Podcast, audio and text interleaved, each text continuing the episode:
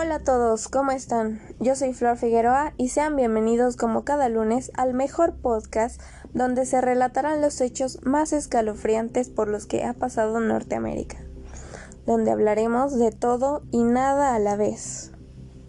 El día de hoy hablaremos del caso del asesinato de Linda Anderson, siendo víctima de sus propias hijas, capítulo 4. Pero antes de comenzar, me gustaría que sean parte de esta grandiosa familia, siguiéndome en todas mis redes sociales como Carla Figueroa-bajo. Compartan este podcast con sus amigos y así comenten qué tal les pareció el relato de hoy. Así que comencemos.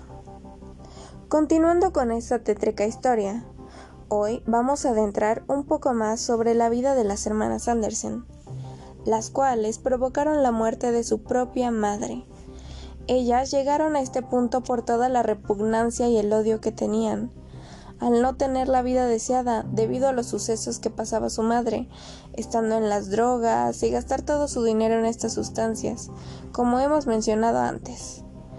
Hoy veremos un poco del expediente de estas dos hermanas, comenzando por Elizabeth Anderson. La hija menor, con una edad de tan solo 15 años y siendo tan joven, ¿Qué fue lo que ocurrió en su vida para tener esta mentalidad de ocasionar un crimen de este grado? La vida de Elizabeth de su niñez fue una niña tranquila, de buenas calificaciones, la cual sus maestros, según reportes, era la más lista de la clase y tenía una buena vida con su familia. Al cumplir los 10 años, su padre lamentablemente falleció a causa de un paro cardíaco y como él era muy cercano a Elizabeth, a ella le afectó demasiado al punto de no asistir a la escuela por un año. Luego de eso, en el cumpleaños número 11, su madre, que aún no caía en las drogas, le organizó una fiesta con todos sus amigos y ella estaba muy feliz. Hasta que un compañero del salón llegó y le preguntó a Elizabeth por su padre, que dónde estaba, y en tono de burla le dijo, es cierto que tu padre murió, por lo que ella, siendo una niña, le causó un ataque de ansiedad. En plena fiesta, la llevó a ir con el psicólogo y cambiar de escuela. Elizabeth entró en depresión. Tuvo grandes arranques de ira cuando estaba con su familia. No sabía controlar sus emociones.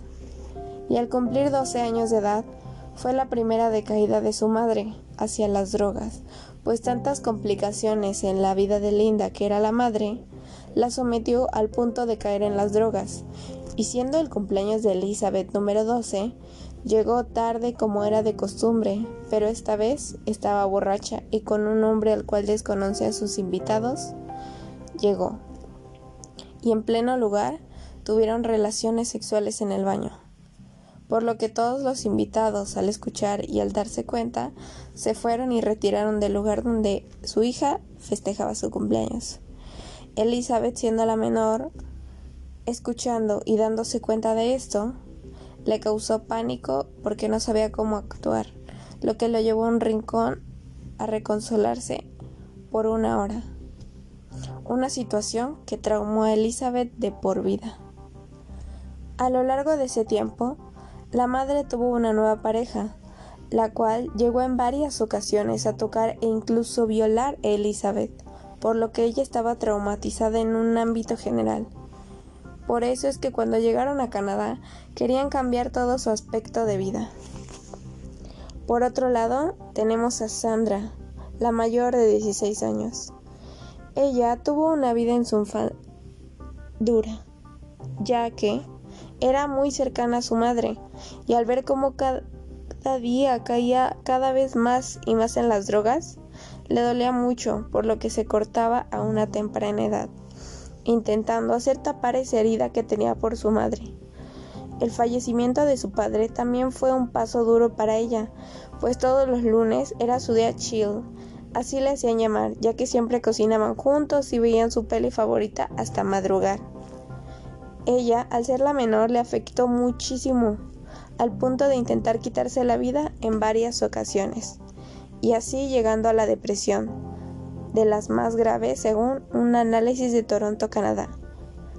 Así que, al entrar a su nueva escuela, quería tener una mejor etapa de vida, olvidando todo el pasado. Por ello es que decían que ahí comenzarían su vida de nuevo. Hasta aquí el capítulo del día de hoy. Espero les haya escuchado gustar este relato sobre la vida de las hermanas Sanderson. Nos vemos en el siguiente lunes para otro capítulo más.